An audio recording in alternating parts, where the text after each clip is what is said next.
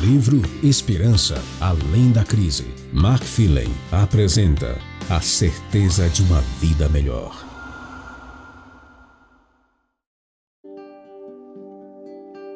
Capítulo 3 A Vacina Definitiva. No período em que escrevo este livro, Laboratórios de pesquisas e centros médicos universitários do mundo inteiro estão em velocidade máxima para descobrir uma vacina eficaz contra o novo coronavírus, causador da Covid-19. As vacinas têm o objetivo de produzir uma resposta imunológica, incluindo maior produção de anticorpos e defesa contra infecções provocadas por vírus e bactérias. Enquanto os países tentam controlar a disseminação dessa pandemia mortal, uma das maiores preocupações é o temor de que novas ondas de Covid-19 ocorram. Essa preocupação tem levado os pesquisadores a atribuir grande prioridade ao desenvolvimento de uma vacina tão rápido quanto possível. 40 voluntários da área da saúde de um laboratório de pesquisa nos Estados Unidos aceitaram participar de testes clínicos para o desenvolvimento de uma vacina eficaz contra o vírus causador da Covid-19. Nesse estudo, a vacina é injetada no braço como se fosse um simples teste de pele. É o estudo experimental mais importante que já realizamos, contou o Dr. John Revin, do Center for Pharmaceutical Research. Porém, mesmo que a pesquisa dê certo, espera-se que leve mais de um ano antes que qualquer vacina esteja disponível em larga escala. Os cientistas e a população mundial estão ansiosos por uma vacina que impeça a contaminação com Covid-19. Muito embora a pandemia atual tenha causado centenas de milhares de mortes no mundo inteiro, há um vírus ainda mais mortal que infectou a humanidade. A Covid-19 pode até destruir o corpo, mas essa doença fatal é capaz de tirar mais do que a vida física. Jesus fez esta afirmação notável: Não tenham medo dos que matam o corpo, mas não podem matar a alma. Ao contrário, temam aquele que pode fazer parecer no inferno tanto a alma como o corpo. Mateus capítulo 10, verso 28. O vírus do pecado é muito mais mortal que o coronavírus. Após o contágio com o vírus do pecado, o prognóstico é morte eterna, a menos que a vacina seja administrada. Como essa pandemia começou e qual é a solução definitiva para ela? Vírus mortal. Mesmo criados perfeitos à imagem e semelhança de Deus, infelizmente Adão e Eva ouviram a voz da serpente no jardim do Éden e cederam às suas tentações. A partir de então, foram infectados pelo vírus do pecado que se alojou na natureza humana. Por conta disso, o primeiro casal transmitiu esse mal a seus descendentes. É por isso que o salmista declara milênios depois da queda no Éden: Eu nasci na iniquidade, e em pecado me concebeu a minha mãe. Salmo número 51, verso 5. O diagnóstico é desesperador o coração é mais enganoso que qualquer outra coisa e sua doença é incurável. Jeremias capítulo 17, verso 9. Todos nós recebemos essa herança terrível que infecta o cerne de nossa vida e desvirtua tudo o que somos e fazemos. Isaías acrescenta: Todos nós andávamos desgarrados como ovelhas, cada um se desviava pelo seu próprio caminho Isaías 53, verso 6. Paulo lamentou: Miserável homem que sou, quem me livrará do corpo desta morte? Romanos 7, 24. Temos uma doença fatal e altamente contagiosa que se propaga de pai para filho. Alguns, porém, acreditam que não a têm ou que são assintomáticos. Vivem disseminando orgulho, inveja, egoísmo, tossindo maldade e espirrando impureza, inconscientes da gravidade de seu caso. Precisam da vacina, necessitam desesperadamente encontrar o médico. A cura. Há alguém capaz de nos livrar das garras do pecado.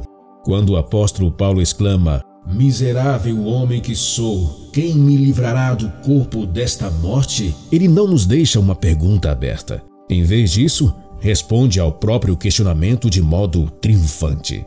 Graças a Deus por Jesus Cristo, nosso Senhor. Romanos 7, 24 e 25. Há um médico que possui o remédio para o vírus do pecado. Jesus deu a sua vida para que a cura estivesse disponível para nós. O médico divino se sacrificou para nos livrar do poder do vírus do pecado. Ele enfrentou as tentações de Satanás e foi vitorioso. Satisfez as demandas da lei que nós transgredimos. Sofreu a morte que era nossa, a fim de vivermos a vida que lhe pertence. A cruz revela ao universo até que ponto Cristo foi para nos salvar. A Bíblia nos diz que Cristo carregou Ele mesmo em seu corpo, sobre o madeiro, os nossos pecados. 1 Pedro 2:24. A cruz do Calvário revela um amor que vai além da compreensão humana. Olhando para o Filho de Deus crucificado, podemos nos unir ao apóstolo Paulo que disse: Ele me amou e se entregou por mim. Gálatas 2:20. Não merecemos a graça de Cristo.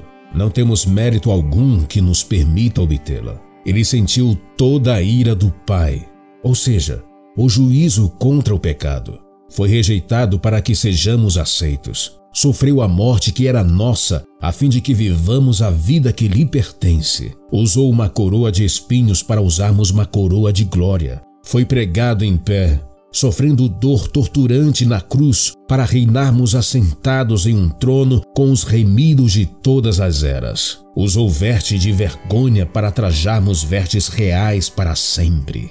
A maior de todas as maravilhas, o maior de todos os fascínios, é que, mesmo em meio à nossa vergonha e culpa, Jesus não nos rejeitou. Ele nos buscou em amor para nos aceitar. É o Cordeiro de Deus que tira o pecado do mundo. João capítulo 1, verso 29. No santuário do Antigo Testamento, o cordeiro prestes a morrer representava o corpo ferido, alquebrado e ensanguentado de nosso Salvador. Entendidos de forma correta, esses sacrifícios apontavam futuramente para a rude cruz. Falam de pregos e de uma coroa de espinhos. Falam de um julgamento mentiroso, de agonia do madeiro, da zombaria dos soldados romanos e dos escárnios da multidão. Falam do preço do pecado, da condenação da lei e da maravilha da graça. A cruz revela um amor tão maravilhoso, tão extraordinário e tão divino que preferiu tomar sobre si a condenação, a culpa e a penalidade do pecado a perder eternamente qualquer um de seus filhos. Ellen White escreveu: Satanás torturava com cruéis tentações o coração de Jesus. O Salvador não podia enxergar para além dos portais do sepulcro. A esperança não lhe apresentava sua saída da sepultura como vencedor, nem lhe falava de aceitação do sacrifício por parte do Pai. Temia que o pecado fosse tão ofensivo a Deus que sua separação houvesse de ser eterna. Cristo sentiu a angústia que há de experimentar o pecador quando não mais a misericórdia interceder pela raça culpada. Foi o sentimento do pecado, trazendo a ira divina sobre ele, como substituto do homem, que tão amargo tornou o cálice que sorveu e quebrantou o coração do Filho de Deus. Essa é a história da graça. Essa é a história do amor sem medida do Salvador. Essa é a história de Jesus, que nos ama tanto que preferiu sofrer ele mesmo a experiência da maldição a perder um de nós. Essa é a história de um amor ilimitado, inalcançável, incompreensível, imperecível, interminável e infinito, que anseia por nossa presença a seu lado ao longo de toda a eternidade. É a história do Filho de Deus que se dispôs a assumir a culpa, a condenação e as consequências de nosso pecado. A morte de Cristo na cruz nos liberta da condenação, da culpa, da vergonha e da penalidade definitiva do pecado. O sangue derramado de Cristo é a única vacina eficaz contra o vírus do pecado, mas a história não termina na cruz. Ele vive. Se Jesus tivesse morrido e nunca ressuscitado, seria um mero mártir de uma boa causa. Se jamais houvesse vencido a sepultura, que esperança teríamos de vida eterna? Para nos redimir, são necessários tanto o Cristo que morreu, quanto o Cristo vivo. O Cristo ressurreto nos livra das garras do pecado. O domínio do pecado em nossa vida se rompeu. Ele não nos prende mais em suas garras. Há um poder mais forte que a influência de nossa hereditariedade, o ambiente em que vivemos ou os erros do passado. Trata-se do poder de Cristo vivo, que ressuscitou dos mortos para transformar nossa vida. Se o túmulo de Cristo não estivesse vazio, nossa vida não poderia ser cheia. Se o corpo dele ainda estivesse no túmulo, não haveria certeza de que nosso corpo um dia também deixaria a sepultura. Se ele não tivesse ressuscitado, não teríamos esperança de ressurreição. No Evangelho de Mateus, lemos: No dia seguinte, isto é, no sábado, os chefes dos sacerdotes e os fariseus dirigiram-se a Pilatos e disseram: Senhor, lembramos que enquanto ainda estava vivo, aquele impostor disse: depois de três dias ressuscitarei. Ordena, pois, que o sepulcro dele seja guardado até o terceiro dia, para que não venham seus discípulos e, roubando o corpo, digam ao povo que ele ressuscitou dentre os mortos. Este último engano será pior do que o primeiro. Leve um destacamento, respondeu Pilatos. Podem ir e mantenham o sepulcro em segurança como acharem melhor. Eles foram e armaram um esquema de segurança no sepulcro. E além de deixarem um destacamento montando guarda, lacraram a pedra. Mateus capítulo 27, versos 62 a 66. Não se esqueça de que Mateus era cobrador de impostos, ou seja, era de se esperar que ele fosse bem detalhista. Observe as palavras de Pilatos que lhe registra: Podem ir, e mantenham o sepulcro em segurança como acharem melhor. Há quatro pontos cruciais nessa passagem. Primeiro, os escribas e fariseus estavam preocupados com a ressurreição de Cristo. Segundo, Pilatos ordenou que um destacamento de guardas romanos vigiasse a sepultura. Terceiro, uma grande pedra foi rolada, tampando a entrada. E quarto, um selo romano lacrou o túmulo. Um destacamento romano de soldados experientes foi posicionado para vigiar a sepultura. Esse grupo de oficiais romanos tinha o dever de honra de proteger o sepulcro. O protocolo militar romano exigia fidelidade à missão. Qualquer desvio da lealdade absoluta e falha em cumprir a tarefa designada eram punidos com a morte. Em seguida vem a questão do selo romano. Os soldados lacraram o túmulo com um selo romano que tinha o objetivo de impedir qualquer tentativa de vandalizar a sepultura. O selo simbolizava o poder e a autoridade do império. Qualquer um que tentasse remover a pedra da entrada do túmulo romperia o selo e incorreria na quebra da lei romana. Os romanos governavam Jerusalém com braço de ferro e não tolerariam nenhum desafio à sua autoridade. Usando a lógica, alguém acharia que os discípulos desafiariam a autoridade de Roma depois que o governo romano condenou e executou Jesus? Onde estavam os discípulos naquela ocasião? Estavam tremendo de medo, escondidos no cenáculo.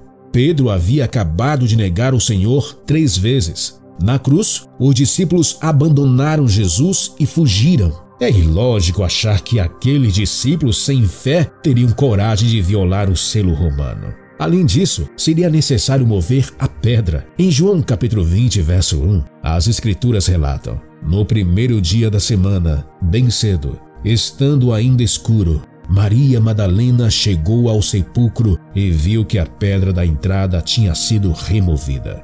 Os túmulos antigos daquela época tinham cerca de 1 metro e 20 centímetros de largura e 1 metro e 50 centímetros de altura. Os arqueólogos descobriram vários túmulos desse tipo na região de Jerusalém. Em geral, uma pedra de sepultura como essa pesava cerca de duas toneladas.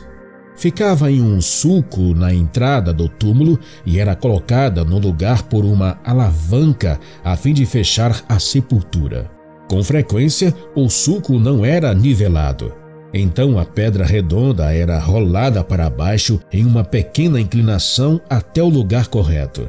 Depois de fechado, era extremamente difícil remover a pedra do sepulcro, pois seria necessário rolá-la para cima. Josh McDowell apresenta um argumento muito sólido ao afirmar que tantas medidas de segurança foram tomadas no julgamento, na crucifixão, no sepultamento, no fechamento e selamento do túmulo, bem como na guarda de sua sepultura, que fica difícil para os críticos defender seu posicionamento de que Cristo não ressuscitou dos mortos. Onde os discípulos estavam quando Maria Madalena se aproximou do túmulo? Escondidos no cenáculo, com medo de ser caçados e mortos em seguida. Uma das maiores evidências da ressurreição de Cristo é a transformação na vida dos discípulos quando começaram a proclamar poderosamente sua ressurreição. Para onde foram primeiro? Eles voltaram para Jerusalém, o mesmo lugar de onde haviam fugido. Com o tempo, Cada um desses discípulos, com exceção de João, sofreu a morte de Marte. Tiago foi decapitado. Pedro foi crucificado de cabeça para baixo. É absurdo pensar que morreriam pela defesa de uma mentira que eles mesmos inventaram. O historiador Paul Meyer observa que, se todas as evidências forem pesadas com cuidado e justiça, é de fato justificável concluir, de acordo com os cânones da pesquisa histórica, que o sepulcro de José de Arimateia, no qual Jesus foi sepultado, estava de fato vazio na manhã da primeira Páscoa, e nenhum fragmento de evidência foi descoberto em fontes literárias, epigráficas ou arqueológicas que refutem essa declaração. Muitas testemunhas. Diversas testemunhas da ressurreição de Cristo atestaram que ele continuava vivo. Jesus apareceu para Maria Madalena junto ao túmulo. Apareceu para as mulheres que haviam ido ungir seu corpo quando estavam a caminho do sepulcro. Apareceu para dois discípulos na estrada para Emaús. Ele apareceu para os onze num cenáculo no domingo à noite e depois novamente para Tomé e os discípulos. Apareceu para quinhentos fiéis reunidos nas colinas da Galileia antes de sua ascensão para o céu contaram que ele apareceu para eles durante um período de 40 dias. O apóstolo Paulo relata que Jesus apareceu para mais de 500 de seus seguidores de uma vez e a maioria deles ainda estava viva para confirmar a informação na época em que Paulo escreveu. Verdades transformadoras. Com frequência, a Bíblia comunica lições profundas em termos simples. O Evangelho de Mateus diz apenas: Passado sábado, no começo do primeiro dia da semana, Maria Madalena e outra Maria foram ver o túmulo. Mateus capítulo 28, verso 1. Por um instante, vamos pensar na relevância dessa passagem. Reflita sobre o que passou pela mente dos discípulos naquele sábado. Eles estavam desanimados, desencorajados, de coração abatido. Suas esperanças haviam se dissipado como uma sombra. Pedro e João tinham deixado seu próspero negócio de pesca para seguir a Cristo. Haviam arriscado tudo para acompanhar um pregador judeu itinerante de Nazaré. Porém, ele estava morto. Qual seria o futuro deles então? Mateus tinha aberto mão de sua carreira estável como cobrador de impostos para seguir Jesus. Não poderia mais voltar para o antigo trabalho. Seu futuro como publicano estava arruinado. Pense em Maria Madalena. Ela tinha uma péssima reputação, mas havia encontrado perdão, misericórdia e graça em Cristo. Pela primeira vez na vida, descobriu alguém que a amava com um sentimento puro, altruísta e divino. Ele expulsou os demônios que a havia atormentado por tanto tempo. Em Cristo ela encontrou uma nova chance, uma razão para viver. Mas Jesus estava morto. Na última vez que ela tinha visto o Salvador, o corpo dele estava alquebrado, ferido e ensanguentado. Ela havia se afastado em angústia e tristeza profunda na crucifixão. Não conseguia suportar ver o sangue vermelho e viscoso escorrendo de suas mãos e seu rosto. Não conseguia encarar os olhos de Jesus. Não suportou olhar seu corpo devastado pela dor não conseguiu aguentar o horror de tudo aquilo. Acompanhemos Maria e as outras mulheres a caminho do túmulo para embalsamar o corpo de Cristo. O sol está nascendo, as trevas se dissipam. Os últimos dias foram marcados por decepção e sofrimento profundos. Suas esperanças se espatifaram em mil pedaços como uma garrafa de vidro arremessada contra a parede. Os discípulos haviam se isolado no cenáculo como em uma quarentena autoimposta, cheios de medo e sem qualquer certeza quanto ao futuro. Pense em Maria Madalena se aproximando do túmulo. A morte de Cristo havia despedaçado seus sonhos. Que pensamentos lhe passavam pela mente? Ela devia estar se perguntando como encontrar sentido nos acontecimentos dos últimos dias. Devia estar confusa, perplexa e chocada em tudo o que havia acontecido naquelas últimas 48 horas. Mesmo assim, porém, deu um passo de fé e foi embalsamar seu corpo. As mulheres não tinham resposta para todas as perguntas. Estavam confusas quanto a muitos dos acontecimentos do fim de semana e, sem dúvida, não faziam ideia de como remover a pedra gigantesca que fechava o túmulo. Os guardas romanos certamente não estariam dispostos a ajudar nisso. Elas não faziam ideia de como o problema seria solucionado, mas sentiam o dever de cumprir sua parte e deixaram o resto nas mãos de Deus. Você não precisa ter todas as respostas para fazer aquilo que Deus coloca em seu coração. Fé não significa que você entende tudo, mas que pode confiar em tudo que Deus diz. Fé não é saber, é acreditar. Fé não é ter todas as respostas, é ter a confiança de que Deus ainda nos ama e está fazendo tudo para nosso bem, mesmo que não compreendamos quase nada. A história da ressurreição de Jesus nos lembra de que, depois das trevas, o sol sempre aparece. A noite vira dia. Na hora das trevas mais profundas de sua vida, creia que Jesus, o sol da justiça, brilhará em sua existência. Você não precisa entender, apenas creia. Creia que ele se importa. Creia que ele o ama. Creia que ele tem o melhor em mente para você. Creia que a luz de Deus iluminará seu coração. Jesus é a luz do mundo e manda as trevas embora. Há uma reviravolta estranha na história da ressurreição. Encontramos isso em João capítulo 20, versos 11 a 17. Maria, no entanto, permanecia junto à entrada do túmulo chorando. Dois anjos perguntaram: Mulher, por que você está chorando? Ela respondeu: porque levaram o meu senhor e não sei onde puseram. Depois de dizer isso, ela se virou e viu Jesus em pé, mas não reconheceu que era Jesus. Existem muitas pessoas que sentem não saber onde ou como encontrar Jesus. O mais interessante é o seguinte: Maria estava procurando Jesus, mas ele estava bem ao lado dela. Ele prometeu que nunca deixaria seus filhos. Não tenha medo, não fique assustado, porque o Senhor, seu Deus, estará com você por onde quer que você andar. Josué capítulo 1, verso 9. Em meio às lágrimas, Maria não enxergava Jesus, mas ele estava bem perto dela.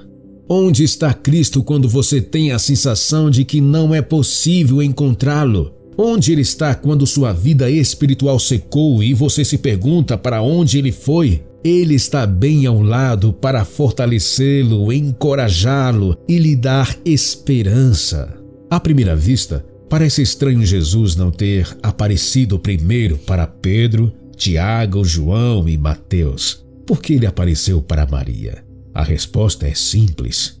Ela tinha a maior necessidade. Jesus sempre está conosco, mas no momento de nossa maior necessidade, permanece bem perto de nós. A primeira lição transformadora da história da ressurreição é: alegre-se, Cristo ressuscitou, amanhã raiou, as trevas se dissiparam, a esperança chegou.